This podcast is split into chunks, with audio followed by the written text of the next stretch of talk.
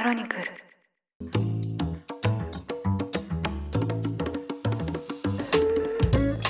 おはようございます。1月17日火曜日ニュースコネクトあなたと経済をつなぐ5分間。パーソナリティの竹村由紀子です。この番組では1日1つ5分間で世界のメガトレンドがわかるニュースを解説していきます。朝の支度や散歩通勤家事の時間などにお聞きいただけると嬉しいです。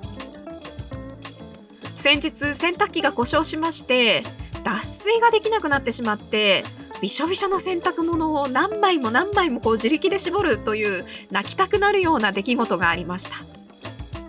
ああもうこれ修理だなと思ってメーカーに確認したんですがなんと部品の保有期間はたったの6年だそうでうちの洗濯機は16年も前に買ったものなので修理はできないと言われてしまいました。洗濯機って高いと何十万円もするのにたった6年。もっと長く使いたいですよね。仕方がないのであちこちの部品を自分で外して掃除をして入れ直してみたり電源をつけたり消したりなんかガチャガチャやってみたんですがそしたらなんと糸くずキャッチャーの奥からもう持ってることも忘れたような大昔の靴下が出てきましてそれを取り除いたら普通に動くようになりました。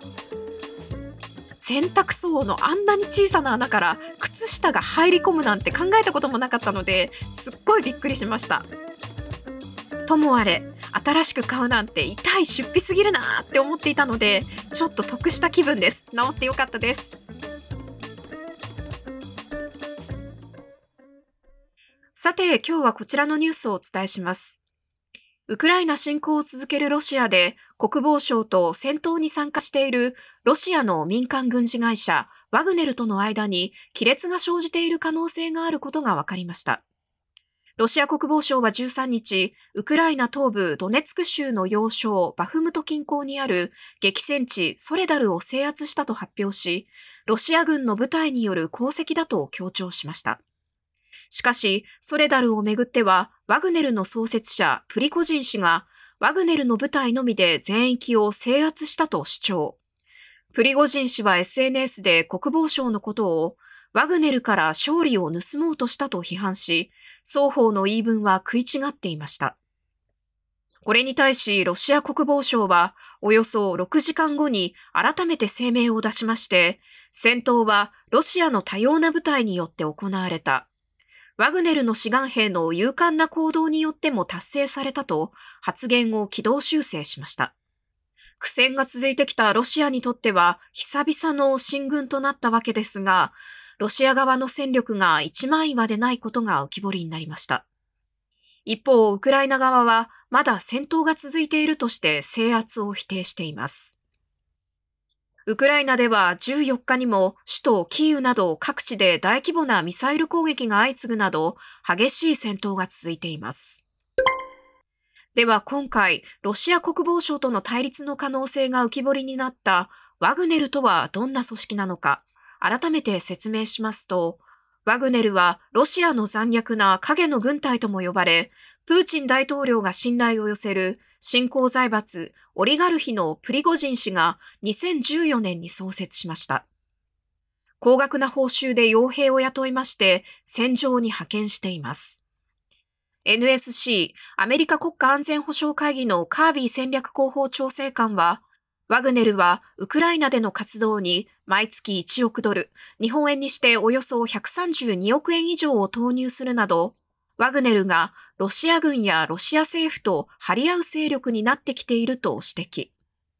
ロシア軍の幹部がワグネルの指揮下に置かれることもあり、影響力を拡大しているということなんです。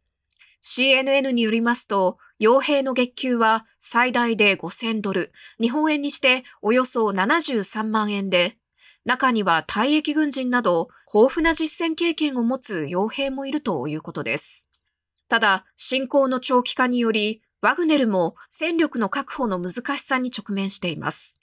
昨年の秋には、プリゴジン氏自らが刑務所に出向き、受刑者たちに6ヶ月働けば自由になるしかし、ウクライナに到着してから気が変わった場合、我々が処刑すると話す動画が流出しました。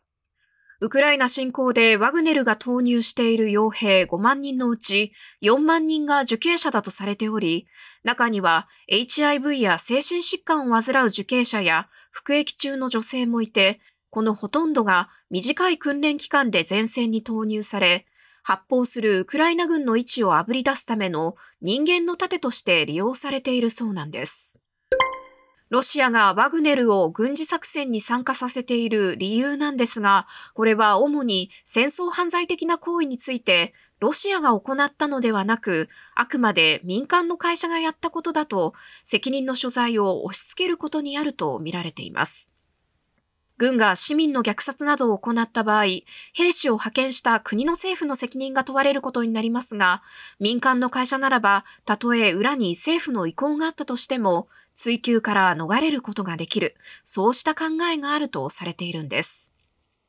また、ワグネルは北朝鮮からロケットやミサイルを購入していまして、これについてはアメリカ、イギリス両政府が北朝鮮からの兵器調達は国連安保理違反だと批判しているんですが、こうした不正な武器の調達についても、あくまで白を切りたい、そうしたロシアの思惑があるのではないかと見られています。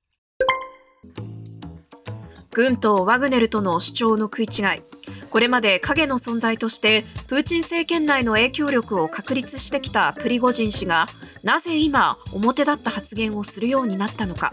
これに関してはロシアで2024年に予定されている大統領選挙が無関係ではないそう報じるメディアもあります。